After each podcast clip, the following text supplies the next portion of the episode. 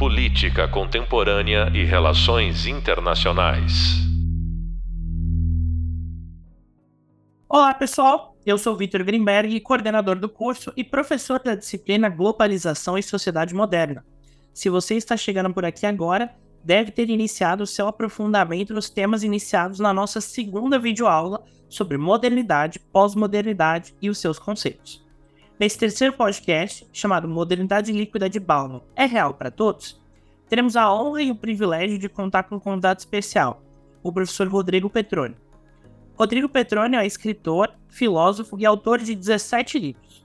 Atua na fronteira entre literatura, comunicação e filosofia. Ele é professor titular no Centro Universitário Armando Álvares Penteado, pesquisador associado do Centro de Tecnologias de Inteligência e Design Digital, o TID PUC-SP, onde desenvolveu uma pesquisa de pós-doutorado sobre a cosmologia de Alfred North Whitehead, entre 2018 e 2020.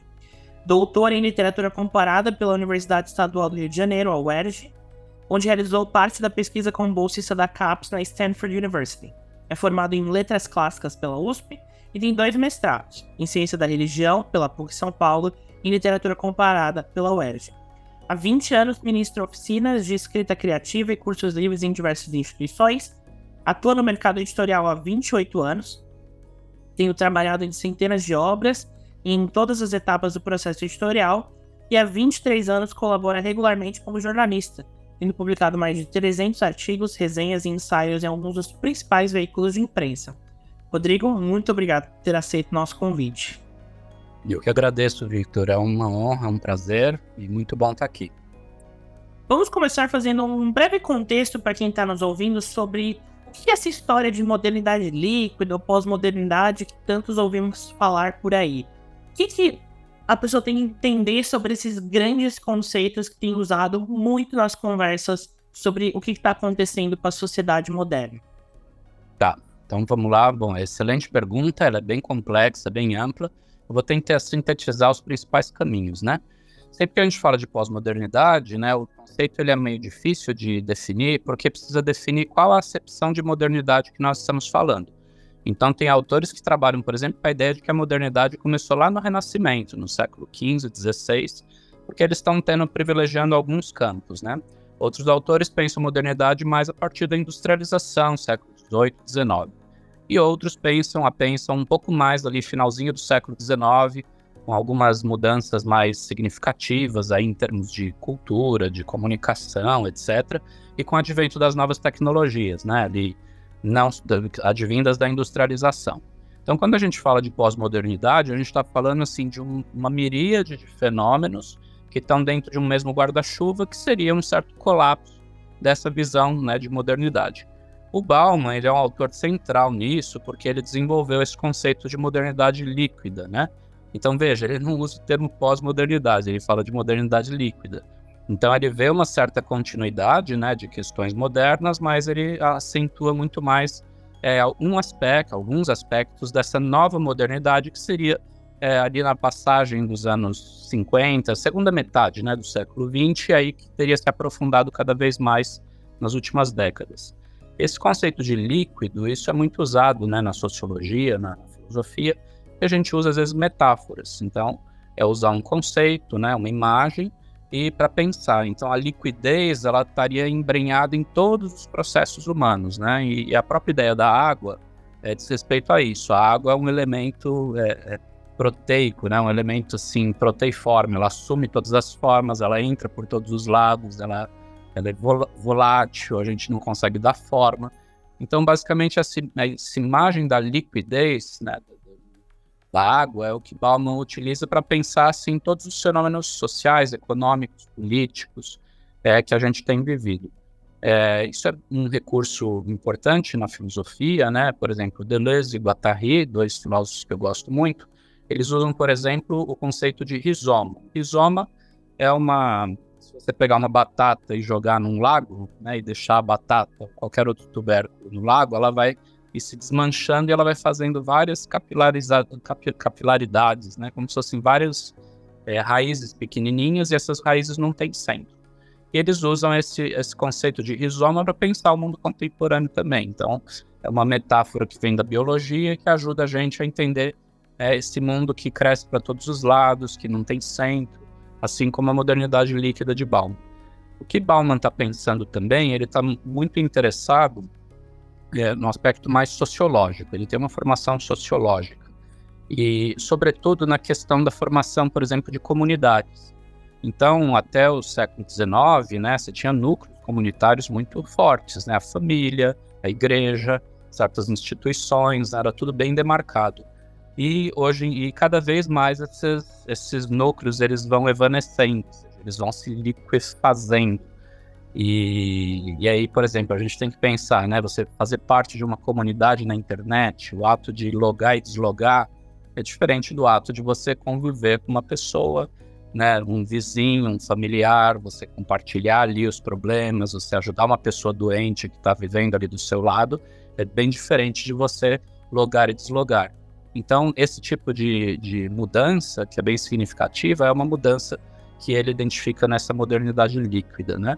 É, tem outros autores que trabalham com outras imagens, né? Um filósofo que eu gosto muito, o alemão Peter Sloterdijk, ele fala da, da era das espumas. Então ele usa aí uma outra morfologia, uma outra imagem. E a espuma é isso, né? Então, e aí o Sloterdijk também está pensando aí essa modernidade bem longa, tá pensando lá desde o Renascimento e que estaria se formando aí um tipo de sociedade que estaria espumando cada vez mais, né? E o que, é essa espuma? É a própria ideia da espuma que é como a espuma é feita de muitas bolhas pequenininhas, ela é volátil também, ela é frágil, né, as, as bolinhas elas vão se dissipando, etc. E essa imagem é que Sloterdijk utiliza também para pensar vários fenômenos contemporâneos, né, assim. Então, ele fala, por exemplo, que nós vivemos num mundo de sistemas cofrágeis, co e frágeis, como se todos nós fôssemos frágeis uns em relação aos outros. Eu também uso uma expressão, por exemplo, a sociedade das paredes finas, que é a própria virtualidade, né? Então, um, um presidente ele, ele, ele publica um tweet e aquele tweet pode mexer num mercado na Ásia, né? Então é tudo muito interconectado, né? E ao mesmo tempo é muito tudo está muito cofragilizado, tudo é muito instável, muito fluido, né? No sentido de Bauman e ao mesmo tempo é, tudo isso estaria nessa relação é, morfológica da espuma, se a gente estivesse o tempo todo né, nessa nessa instabilidade, nessa flutuação onde o modo geral é isso. É, a questão de moderno e pós-moderno, né, quem, daí tem vários autores que usam é, critérios diferentes para definir isso, né? Então, acho que o Bauman está pensando nos dois termos, né? Mas ele fala de modernidade líquida. O Sloterdijk está pensando é, modernidade como espumas, né? Assim, e aí envolveria tudo, né? Questões comportamentais, tecnológicas, sociológicas, econômicas. E é, Deleuze e Guattari estão pensando também no próprio movimento do capitalismo, né, bem narrativa bem longa, para pensar essa estrutura do rizoma. Mas, enfim, basicamente seria isso. Eu acho que essa, essa discussão é bem rica e eu acho que ela pode complementar com uma provocação que eu tentei fazer com o título dessa, desse podcast, né?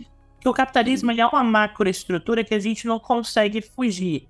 E acho que parte da provocação que eu tentei fazer com essa dualidade entre as pessoas que são diretamente afetadas pelas instituições que estão aí na, na, na, no conceito do Bauman se liquefazendo, e tem um grande grupo que fica às margens disso, quase como uma consequência dessas transformações institucionais é, que não estão nessa centralidade do modelo.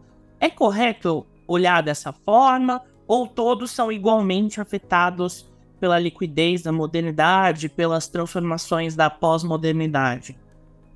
Olha, isso é uma ótima questão. Essa eu acho que é, todos são afetados, mas em medidas diferentes e de modos diferentes. Então, por isso é que é, esses conceitos, né, quando a gente fala de o contemporâneo, o pós-moderno, é, é difícil circunscrever, é muito difícil, porque a gente tem que pensar virtualmente em 8 bilhões de pessoas das culturas, classes sociais, etnias, línguas, né? É, é, inscrições sociais as mais diferentes possíveis. Como é que consegue né, equalizar tudo isso? Agora, veja, né, por exemplo, hoje em dia a gente vive num mundo que é um mundo impactado pela tecnociência. É impossível você pensar né, em algo. Existem ainda comunidades, alguns grupos que estão mais é, à margem disso, né? mas a gente poderia pensar numa certa, eu diria, uma certa hegemonia, né? alguma coisa que, que a, a tecnociência e as tecnologias elas estão presentes em praticamente tudo. E aí eu acho que mesmo as pessoas que estão alijadas disso, né, que estão meio às margens, elas acabam também sofrendo o impacto disso. Então eu diria assim que dá para fazer um recorte, né, da gente pensar nessa em uma macroestrutura como você está tá trazendo, mas é preciso muito pensar as diferenças, né, de como cada um vive esses impactos. Então eu costumo regionalizar isso bastante. Então, né, por exemplo, uma uma pessoa que ela tem a opção, né, de de, uh, de usar, de trabalhar de certas formas ou de usar certas ferramentas, de se deslocar mais ou menos da sua casa, né, ou de trabalhar, fazer home office, não fazer home office, ela está dentro da, da, da, espuma, ela está dentro da, do rizoma, ela está dentro da, da liquidez, mas ela está usando isso a seu favor. Agora, as populações mais alijadas, assim, né, mais marginalizadas, elas são meio que elas sofrem as consequências, mas elas não conseguem muitas vezes é, reverter aquilo a seu favor. Então é, sei lá, o trabalhador que ele tem que, pessoalmente, ele tem que se deslocar pela cidade, etc.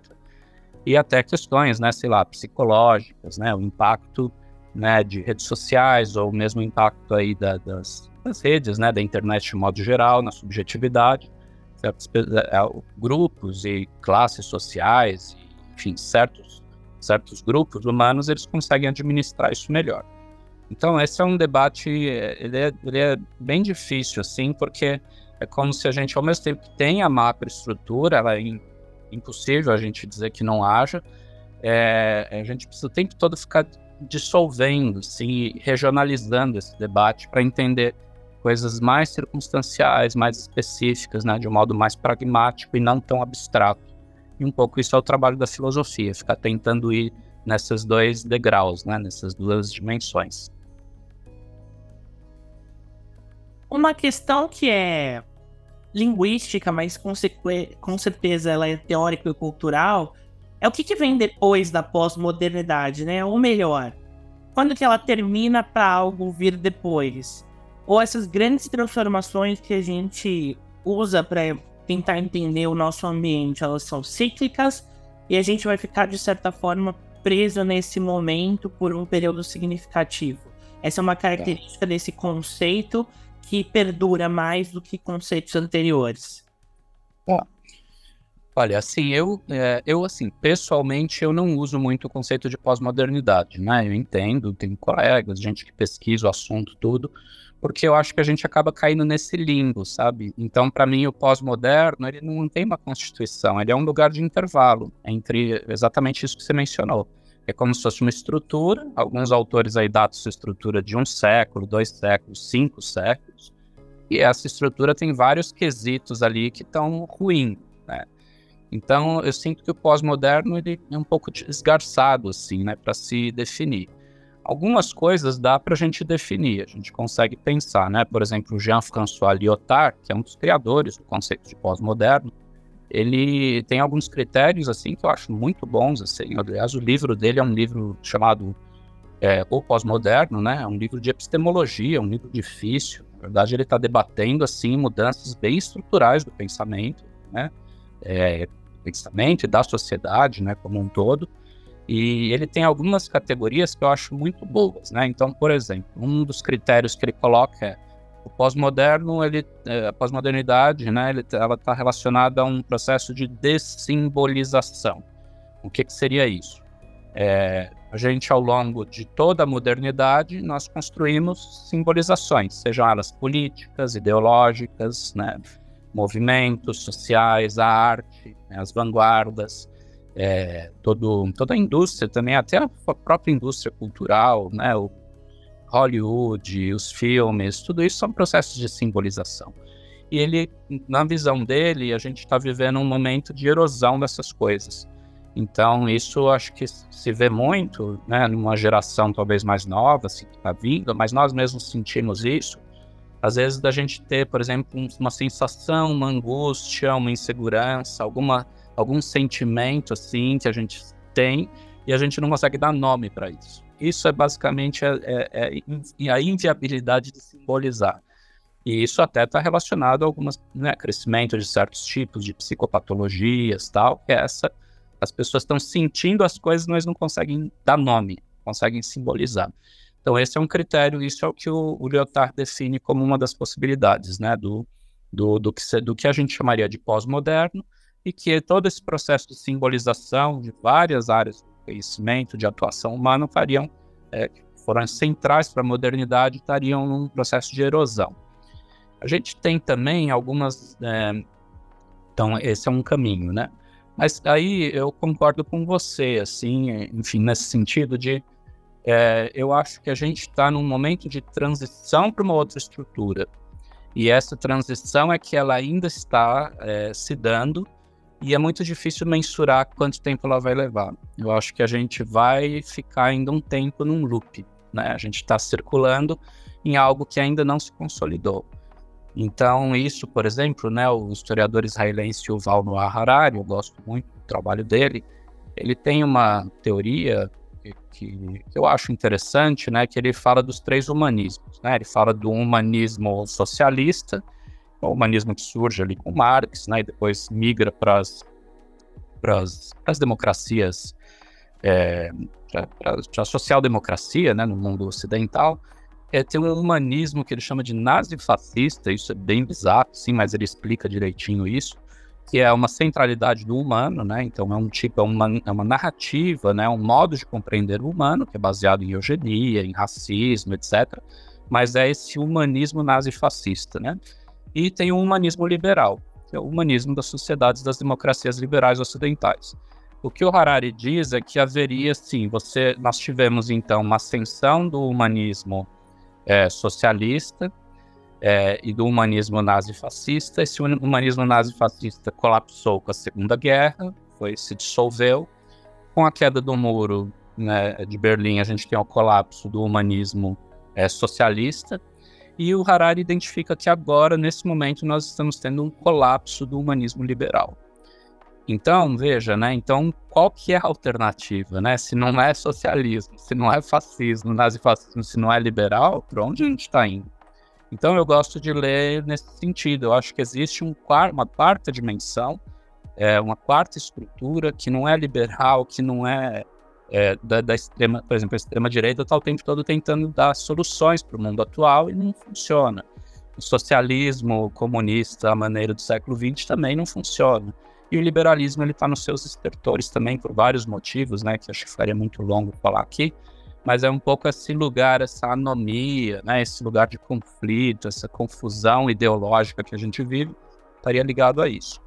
É, não por acaso, né, um teórico russo, Alexander Dugin, é um teórico do qual eu discordo assim, veementemente, né, eu acho um teórico bem complicado sobre vários aspectos, mas ele desenvolveu uma teoria, ele é uma espécie de de mentor intelectual do Putin, e ele desenvolveu a teoria do a quarta teoria política. Então, ele faz um diagnóstico bem, assim, por outros caminhos, né? E tem outra inscrição bem diferente do Harari. O Harari é um pensador mais ligado ao liberalismo, ele é um pensador mais democrata liberal. O, o, Dugin ele já iria mais por quase com certa ideologia fascista, a gente poderia dizer, mas ele chega num diagnóstico parecido. Essa quarta teoria política é exatamente isso o mundo precisa reconstruir uma, uma ideologia, um modo de produção, um modo de geração de riqueza, um modo de compartilhamento dessa riqueza que não pode mais ser fornecido pelas três é, por essas três estruturas, né? Socialismo, liberalismo e, e, e fascismo. Então, é, então, enfim, eu penso que é isso. A gente vai para um outro caminho. Então, isso a gente pode chamar de pós-moderno, mas é isso. Mas assim, o que eu sinto é que os problemas que a gente está vivendo são problemas da modernidade. Né? Se a gente, eu, eu, prefiro ver, estender, dilatar um pouco a noção de modernidade, recuar. Eu gosto muito da visão do Sloterdijk, quando ele pega a modernidade lá, ele pega a gente pela mão e vai mostrando a modernidade sendo confeccionada lá no Renascimento, né? com as grandes navegações. E aí é como que o mundo vai espumando, né? como todos os sistemas que antes davam sentido ao mundo, eles vão colapsando.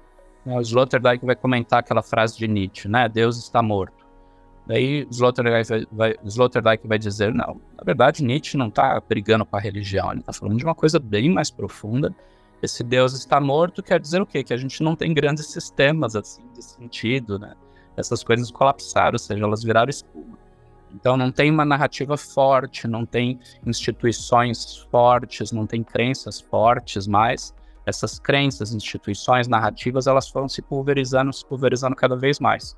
Então, no fundo, o que, o que alguns chamariam de pós-moderno, a gente pode pensar que é um fenômeno bem próprio da, de uma dialética e das contradições modernas mesmo, né, nesse sentido. Eu acho que uma das coisas mais legais da sua fala é essa riqueza de pluralidade de autores, abordagens que ajudam nessa construção. Por isso que a minha última pergunta, ela tentar dar um instrumento para os nossos alunos, né? Como que esses conceitos que a gente tem discutido de modernidade, pós-modernidade e algumas vertentes podem ajudar eles a fazerem análises sobre as transformações a nível do indivíduo? Ou elas são grandes arcabouços para falarmos das principais instituições? Eu acho que de uma forma complementar, né? Talvez a pergunta seja qual seria a melhor abordagem para a gente entender como que o indivíduo está se transformando por causa dessas transformações do macroambiente que a gente está. Olha, muito bom isso. É, a gente podia ficar duas horas conversando aqui, Victor. É, Vamos lá, eu tenho tentado, eu, eu acabei de ministrar duas disciplinas na nossa pós-graduação aqui da FAP, né, que é coordenada pelo professor Luiz Felipe Pondé, é, que é a pós-graduação de comportamento no século XXI.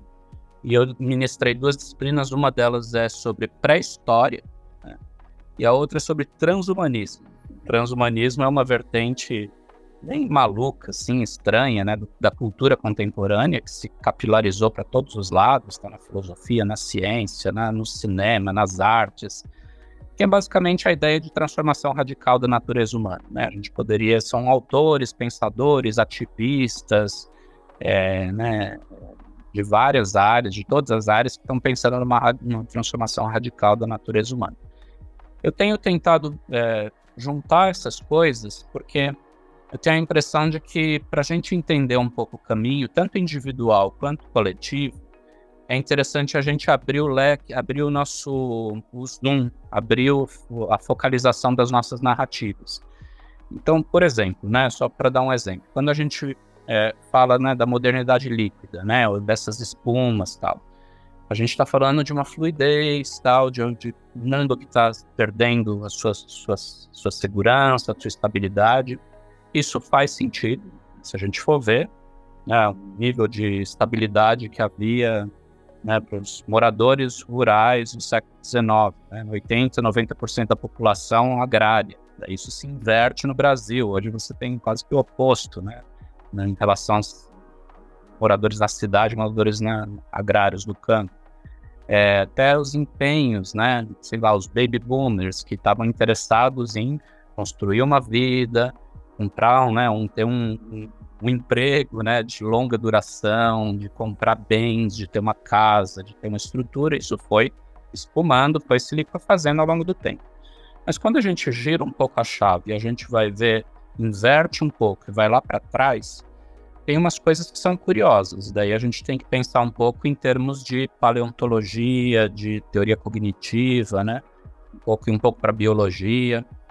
É, porque os, o Homo sapiens ele foi nômade durante 60 mil anos. Se a gente pensar o primeiro êxodo ali das savanas africanas, 70 mil anos atrás, usando um, uma datação mais, né, mais simples, assim, né, porque tem muito dilema em torno disso. Mas o sedentarismo ele tem 10 mil anos. Então, nós fomos seis vezes mais tempo nômades do que sedentários.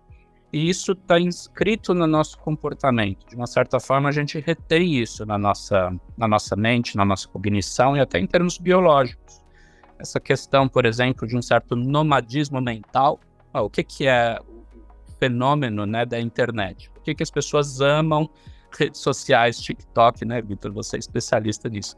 Por que, que isso é um fenômeno? Por que, que as pessoas ficam sideradas com celulares, com conectividade, com redes sociais, com comunicação? Porque nós continuamos sendo nômades mentais.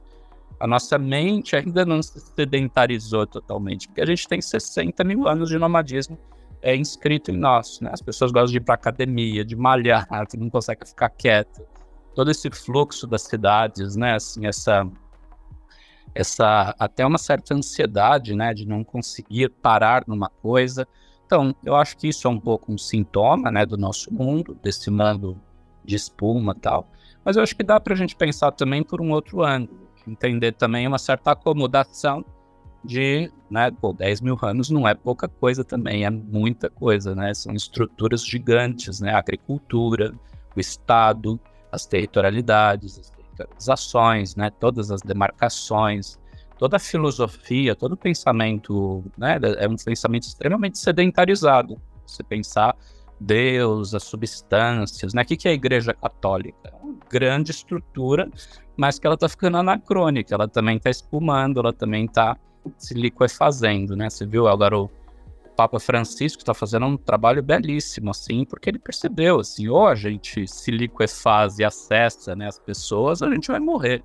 Então ele está lá dizendo, né, não, de fato Darwin tinha razão, né? Não, de fato existiu o Big Bang. Agora ele citou ontem, anteontem, né, numa um texto oficial, ele citou a antropóloga Dana Haraway, que é uma antropóloga super radical, né, formada em biologia, que trabalha com transespecismo, né, com relação do humano com outras espécies e que te, criou a teoria ciborgue nos anos 80, que é um texto maravilhoso, um puta livro da Dona Haraway, que fala da ciborguização, ou seja, do híbrido humano-máquina, do híbrido humano-animal, e o, o Pablo Francisco citou a Dana Haraway, né? Então eu acho isso é interessante, por quê? Porque eu acho que é, é, são essas estruturas, né? Pensar a Igreja Católica, acho que é um dos melhores modelos, assim, do que a gente tem de herança sedentária.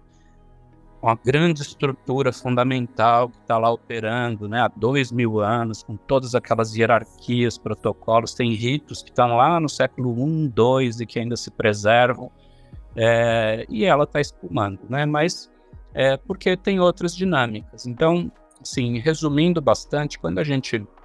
Eu acho que é interessante pensar, né? Por isso que, para mim, não, o, o, tema, assim, o conceito de pós-modernidade, ele, não, ele não funciona muito bem, porque a gente fica muito nesse intervalo. Né? Eu prefiro pensar, aumentar o, a temporalidade da modernidade e, às vezes, recuar ainda mais e buscar insumos lá, bases, na própria formação dos hominídeos, para entender coisas de comportamento, de cognição, né? Por exemplo, essas questões políticas que a gente tem passado, né, com muitas, com violência, com muitos combates, conflitos, isso está próprio do Homo sapiens como uma questão de medo, né, fobias, tem uma certa estrutura fóbica do Homo sapiens que vem lá da evolução, processos evolutivos que foram ficaram né, tão, tão ainda dentro de nós. A gente pensou que isso tivesse adormecido, que a gente iria fazer uma revolução digital globalizada, com todo mundo conectado, se comunicando em harmonia,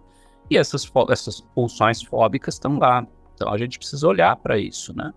Que é um certo medo do outro, né? O outro está me ameaçando, né? É, e aí entra nessas, né, nessa questão que é, que é perigoso, né? Esses grupos humanos fóbicos, né? Assim, em conflito uns com os outros.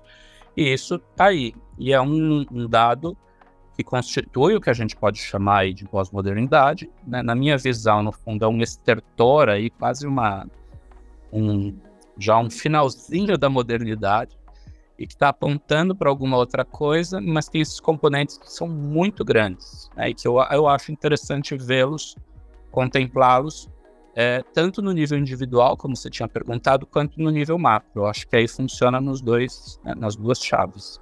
Não sei se eu cheguei na sua questão, se passa um pouco por aí. Não, chegou e foi muito além. Rodrigo, queria super agradecer esse papo. Essa não foi só um podcast, foi uma aula que eu acho que enriquece muito o que eu já abordei com eles na, nas videoaulas e com as bibliografias, mas com certeza abre diversas perspectivas para eles continuarem se aprofundando nesses temas. Tá, opa, obrigado, Vitor. Eu que agradeço. Parabéns aí pelo trabalho, né? E sucesso aí para vocês, um abraço aí para os alunos também e fico à disposição. E você que gostou desse papo, corre para o quarto podcast, que é o que o Lipovetsky quer dizer com a Era do Vazio, onde a gente continua as nossas reflexões nesse tema complexo que é a modernidade. Até mais!